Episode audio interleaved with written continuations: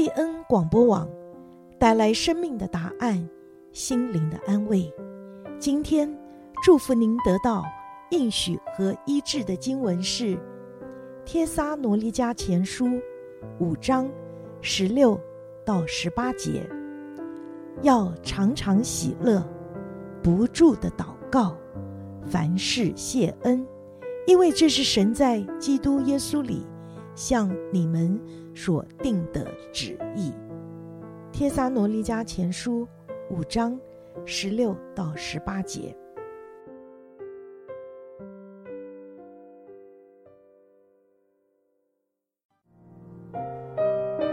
听众朋友，欢迎收听贝恩视窗。贝恩视窗盼望为您打开心灵的视野，带您走遍世界，珍爱世人。将您的祝福带向远方。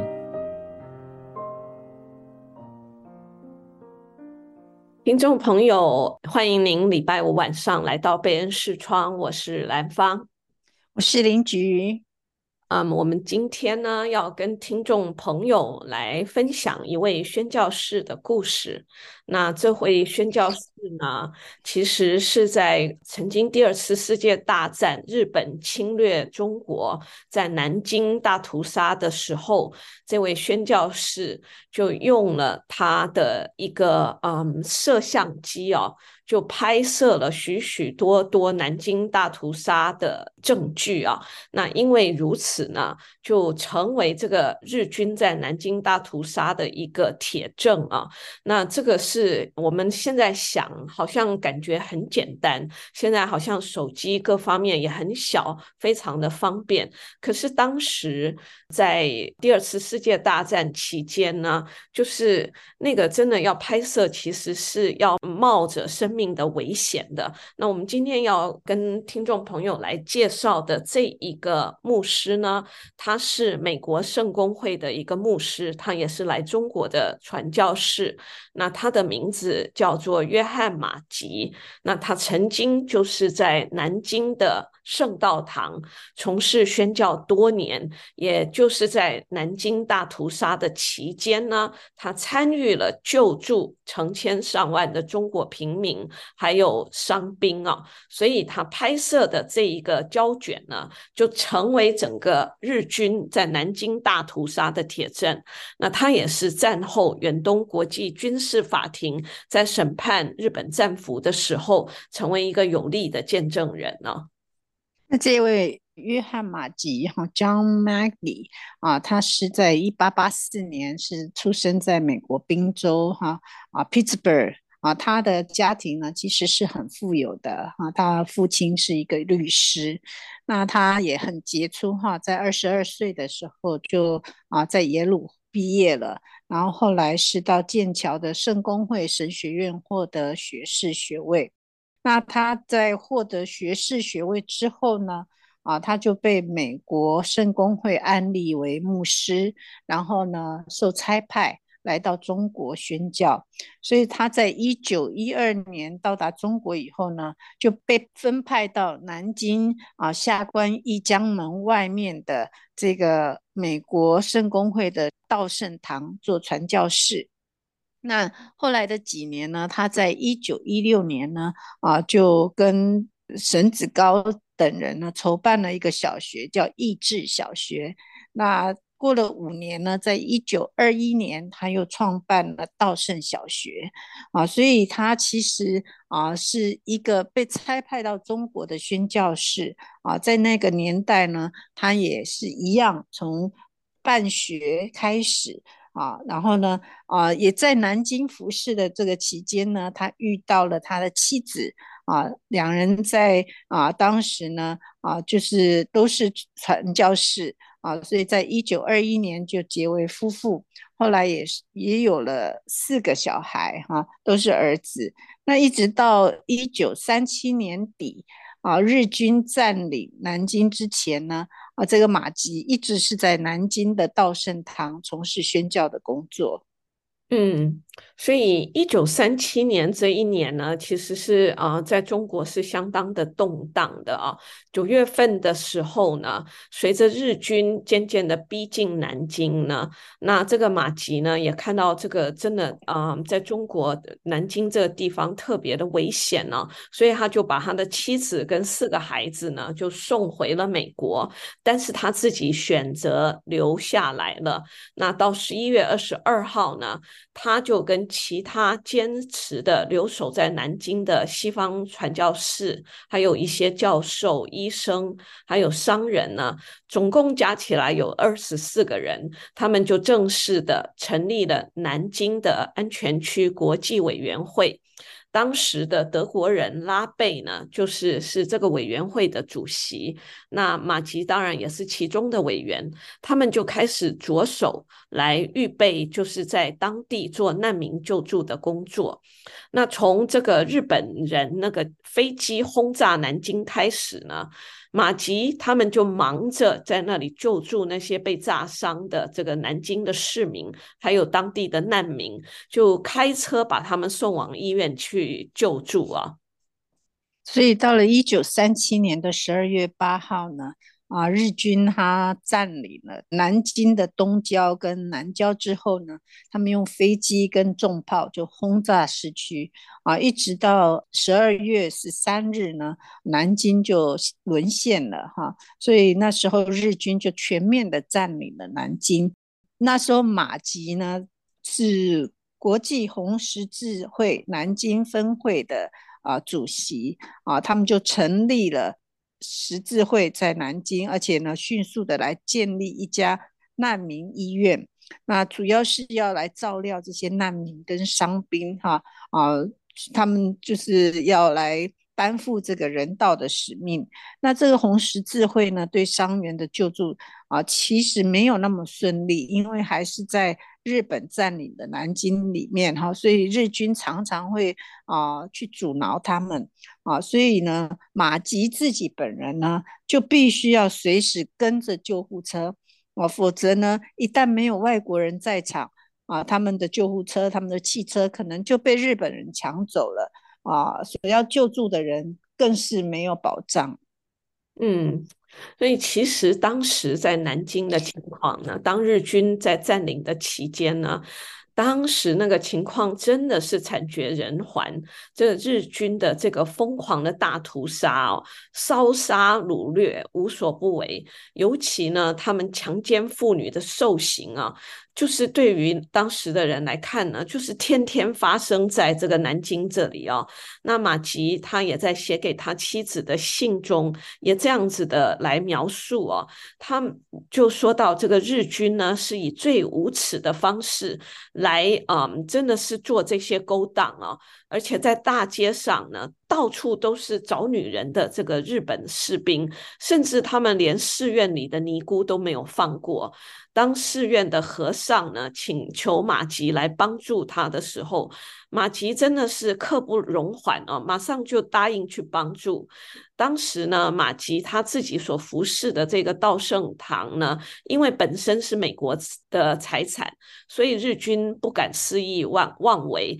也就因为如此呢，这个道圣堂呢，就成了这个中国妇女的避难所，在里面就住满了。到这里来寻求庇护，以及他从这个日军魔爪当中拯救出来的许许多多的中国妇女。这个时候呢，道圣堂呢，楼上楼下都住满了人，连卫生间呢都住进去一对母女啊，甚至其中在这里面还住了几个尼姑，就可以想象当时的情况啊，就是在外面是那样子的可怕，而这个。道圣堂呢，就成为一个嗯，所有许许多多中国妇女的避难所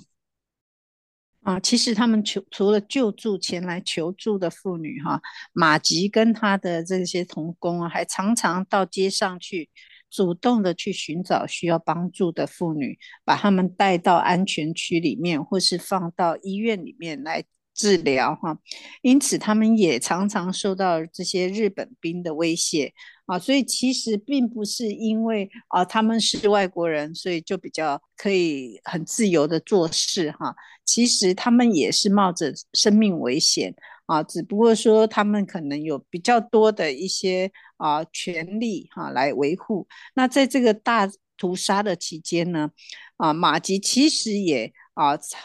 曾经去日本大使馆跟日本占领军最高指挥机关啊，去跟他们提啊这个抗议啊，他提过四百多件的抗议跟报告，而且强烈的要求他们要要停止这个暴行，要来确保人民的生命安全啊，所以他跟他这些啊西方同工哈一起呢，其实他们都。没有顾自己的生命危险哈，那他们所设立的这个安全区啊，其实在当时真的是帮助了中国南京的百姓哈，他们拯救保护了二十五万老少妇孺跟中国这些军队伤兵的生命。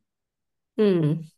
所以当时呢，这个马吉牧师呢，他可以说是亲眼的目睹，而且亲身的经历了。一个真的是日本侵略中国在南京所犯下了这个滔天的暴行啊，他自己的心灵呢，其实是受到非常非常大的震撼的。那真的是里面有一种感觉到没有办法用言语来形容的痛苦。于是呢，他就常常利用他的职务的方便呢，其实是冒着生命的危险，就使用他曾经用来拍摄福音短片的这个十六毫米的家用摄像机，秘密的。就把这些日本军人在南京所犯下的这些暴行就拍摄下来。其实呢，当时这个日本军人呢，对外籍人士的行动呢，其实是严格的管控的。像这种摄影摄像是在他们当中是绝对绝对禁止的。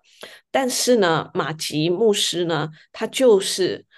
冒着生命的危险在做这些事情，他也在自己这个所拍下来的影片的引言当中这样子写的，就是说他必须要小心谨慎的行动。这个摄影的时候，千万不可以让日本人来看见哦。所以在他拍摄的镜头里面，有日军的坦克跟大炮。疯狂的在炮击整个南京城啊，而且这个机关枪就对着这些成群的市民进行扫射，城内也到处都是断壁残垣呢，以及那些受到日军奸淫的一些中国的妇女，甚至还有被汽油烧焦的惨不忍睹的尸体。在街道上，在水塘中，还有许多被日军血腥屠杀的这个当地的平民百姓。所以，其实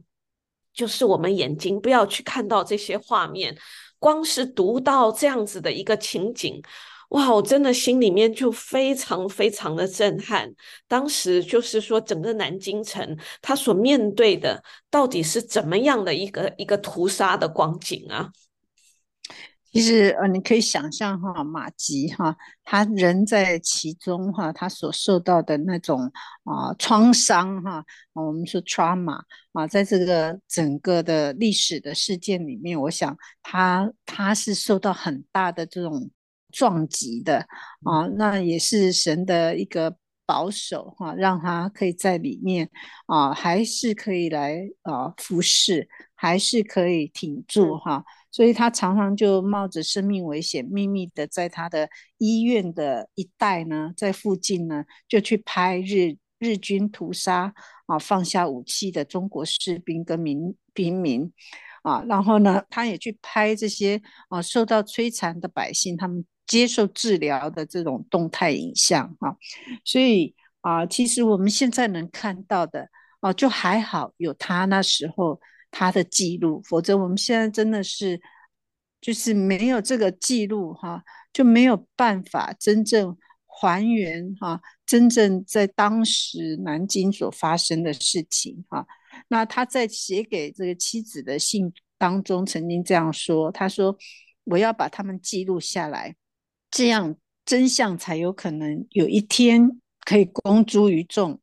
影像里面有些人呢，他所拍的影像里面，其实后来有些人呢也存活下来啊，就成为控告啊这个南京大屠杀一一些很啊真实的证人。那他有拍摄哈，当时他有拍摄到一个啊是怀有六个月身孕的一个妇女，叫李秀英哈，她在被救治。那为什么她被救治呢？因为她。反抗日本兵强暴，所以他呢身上就中了三十七刀啊。那很幸运的是，这个李秀英呢在战后她也幸存下来，所以她曾经很多次呢到日本去参加这个和平集会，就是用她亲身的经历来控诉日本侵略军的暴行。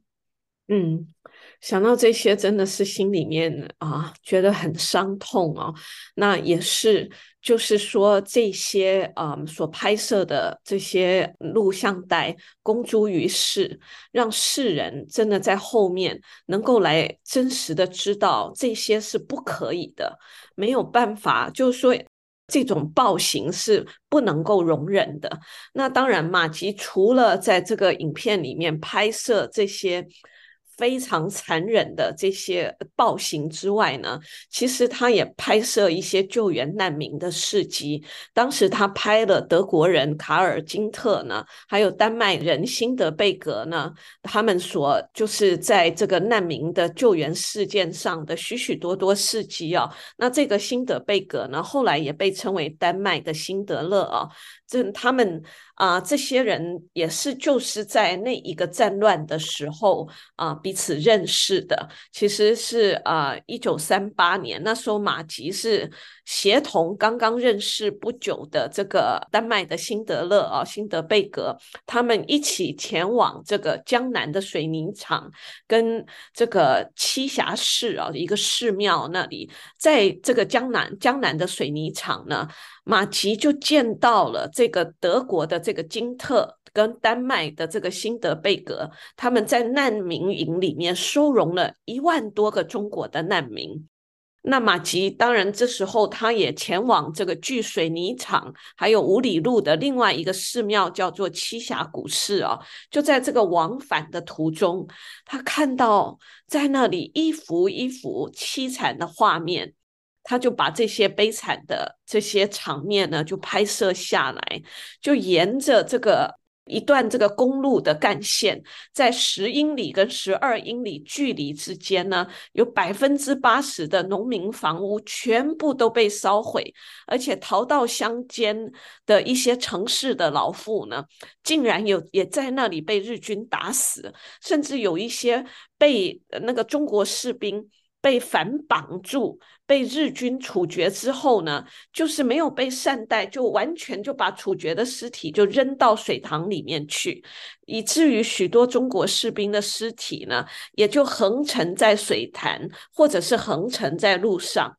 哇，那个那个画面实在是。非常的惊悚，而马吉也都将这些就拍入了他的镜头。其实他做这些事情是冒着很大的生命危险。这种就拍摄的话，如果被日军发现的话，肯定是性命难保的。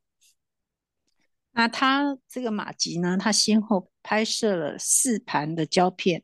那这个总时长是一百零五分钟哈。那到了一。九三八年的年初呢，马吉就把自己的拍摄的这些胶片，就委托给当时国际安全区委员会的副总干事啊，美国长老会的传教士乔治费奇哈、（George Fitch） 啊，让他呢可以秘密的带到上海去啊，在上海呢，这个费奇呢就跟英国记者田伯烈。啊，一起到上海的柯达公司，然后就对这些镜头资料进行了编辑制作啊，加上英文的说明啊，所以后来这个柯达公司呢就帮忙啊制作出四部的样片啊，然后就是有四个 copy 啊，其中有一个 copy 呢是送到英国去，有一部是送到德国，另外两部是带回美国。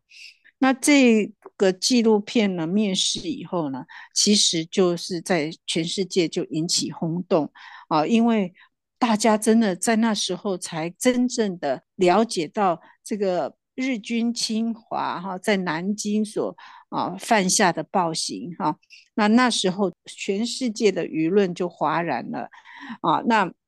在一九三八年的四月呢，这个。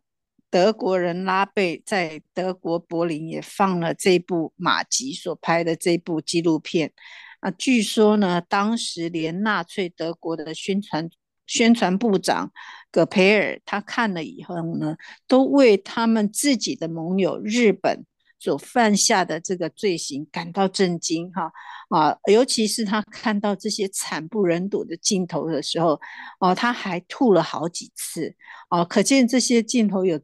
多么吓人，非常的惊悚哈！那一九三八年的时候呢，这个乔治费奇呢就向美国国会呈交了这部纪录片。那当时呢就放给当时的国会议员啊、美国军政跟红十字会这些重要的官员，他们都秘密的看了这个纪录片。那他们为了保护当时仍然在南京的马吉啊，所以并没有公开这个拍摄者的姓名。那在一九三八年那一年呢，马吉有回到美国哈，他曾经参加了一个巡回报告会啊，来关于就是要报告南京大屠杀的这件事情。那后来呢，马季又把纪录片当中。呃，有一些部分的画面呢，哦，就转换成照片，啊，就公开了十张这些照片，在美国 Life 的这个周刊上，啊，让所有的人都看到日军在南京所做的一切行为，哈。哇哦，所以这个马吉呢，其实三八年其实是回了美国，但是他在三九年，马吉呢。他却又返回中国的南京，哇，这个其实是非常让我震惊的，因为那个时候其实日本还没有投降，还在南京的地方，而他。竟然就是说，三九年，他嗯，在五月份的时候，他又返回中国南京，继续以牧师的身份就服侍在当时的中国教会当中，一直到一九四一年珍珠港事变爆发，美国跟日本就开战了，那个时候。马吉才离开南京，回到美国。那时候呢，他是回美国以后，他就担任了华盛顿特区的一个圣公会圣约翰堂的牧师。那在一九四五年的四月呢，在那时候罗斯福总统过世了，马吉也是主持其丧礼的这个圣公会牧师之一哦。那后来。在美国的期间呢，马吉牧师也先后担任过杜鲁门总统的牧师，啊、甚至也在耶鲁大学的圣公会里头也担任牧师哈。那在后来就是第二次世界大战结束，日本战败的时候呢，一九四六年，当远东国际军事法庭在东京审判日本战犯的时候。当时马吉牧师作为最有力的见证人之一，他勇敢地站在证人的席上，向法官陈述了他在南京亲身经历到种种日本的暴行。他所有这些拍摄的影像资料呢，也成为当时的呈堂证供啊。使得日本战犯在那个时候得到了应有的惩罚。后来，在一九四七年初呢，南京军事法庭在审判谷寿夫等这个南京大屠杀的战犯时呢，又当庭播放了马吉的纪录片，作为屠城当时在南京屠城的铁证。所以，其实就是在这几年，马吉牧师他亲眼目睹的，他把他拍下来的这些呃摄影的镜头呢，都成为当时真的战犯审判的一个有力的证据啊。其实，真的看马吉牧师哈，他这个一生在啊南京服饰啊，也正逢这个南京大屠杀哈，正逢这个兵荒马乱的时候啊，真的是看到他是一个极其勇敢的人哈啊，他可以为历史留下一些呃见证哈，好像是神把他放在那里作为一个历史的见证人哈。那一九五三年九月十一号，马吉在美国的 Pittsburgh 去世。啊，享年六十九岁。那他在临终的时候，他的遗言是说：“假如再活一次，我还是要为中国人民服务。中国是我的家。”哈，所以真的很感动，就是神差派这样子的啊一个仆人啊，在那时候站立在那个地方啊，真的是为这个时代啊，为中国人发声啊。我觉得我们中国人应该要。非常的纪念这件事哈，否则南京大屠杀是不会在历史上啊有留下一些记录的。真的要感谢神，为这个马吉的勇气来感谢神。那后来他马吉的儿子叫大卫马吉哈，他曾经从他啊家里的地下室呢啊去找他父亲的遗物当中，找到当时马吉牧师用来拍摄这些。啊，影片的这个十六毫米的摄影机，那这个摄影机呢，就成为一个啊，好像是南京大屠杀证据史上的一个很有力的一个证明哈、那他在二零零二年的时候呢，这个大卫马吉就把这个摄影机呢捐给了南京大屠杀遇难同胞纪念馆哈，成为该馆的一个历史文物跟文献哈。那这也是一个中国历史或是啊、世界历史上很重要的一个里程哈。那马吉他冒着他自己生命的危险拍摄这些真实的镜头哈，以至于这是啊、当时留下来唯一一个动态的画面，也是全世界最早最多关于南京大屠杀的这些影像。啊，当然，后来也成为揭发这个日军暴行的铁证。啊，所以所有后来后后世呢，啊，有关这个南京大屠杀的书籍啊，或者是一些展览，这些图片几乎都是出自马吉的这个记录。嗯，所以其实哦，看到这个马吉牧师的故事啊，这一个。原来他立志到中国成为宣教士的牧师，他在中国这个最大最大的，好像他抓住了一个神给他的一个机会。这个机会其实是一个选择。当时在最艰难的时候，嗯、其实妻子孩子都回到了美国，他选择留下来，选择在那时候。中国最辛苦、最动乱的时候留下来，选择冒着生命的危险，用他手中本来是拍福音短片的摄像机，来拍摄了许许多多这些不法的镜头。哇，我觉得这个选择里面带出来的一个勇气，跟好像人生的一个抉择，哈，就带出来这个马吉牧师。他所活出来这一个生命的意义跟价值，这个生命跟的意义跟价值，完全跟苦难的中国连接在一起，嗯，而也就在那时候，真的把这些不法跟这个真的是恶行公诸于世，以至于许许多多这些已经失去生命了。没有办法发生的这些中国的的死难的灵魂，好像就是有一个诚实的交代。我觉得这个实在是也是叫我们在这个时代当中，其实我们在面对环境的时候，我想也是给我们一个很大很大的一个提醒。嗯，我在这个困难的面前，我到底要做什么样的选择？才是一个智慧的选择，才是一个在我生命当中是一个向着神、向着人有交代的一个选择。我们一起来祷告。嗯，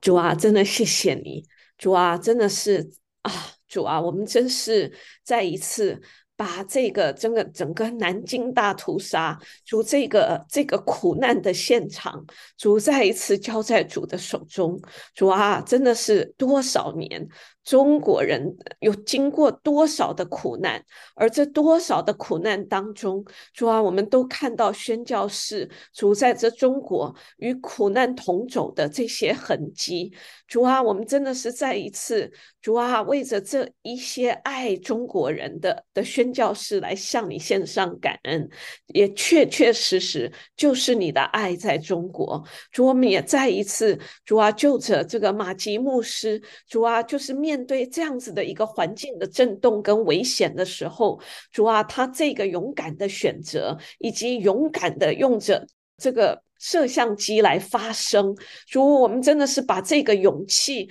主啊，真的是求你，真的是。也来搅动我们的心，主叫我们真的在这个世代里头，主啊，我们啊、在生命的选择里面，主啊，能够有一个有智慧、勇敢的选择，以至于主这个智慧跟勇敢的选择，主啊，能够真是能够展现出来，主啊，我们这个所活的生命，主啊，是一个真实能够带出一个有意义的生命，并且是能够造就别人的生命的人。谢谢你，赞美。你主求你来对我们说话，我们这样子祷告，奉耶稣基督的名，Amen，Amen。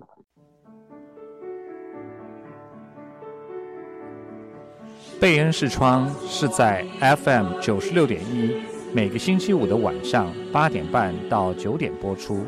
我们的联络网址是 triple w d p m radio dot org slash friday two。我们下星期五空中再会。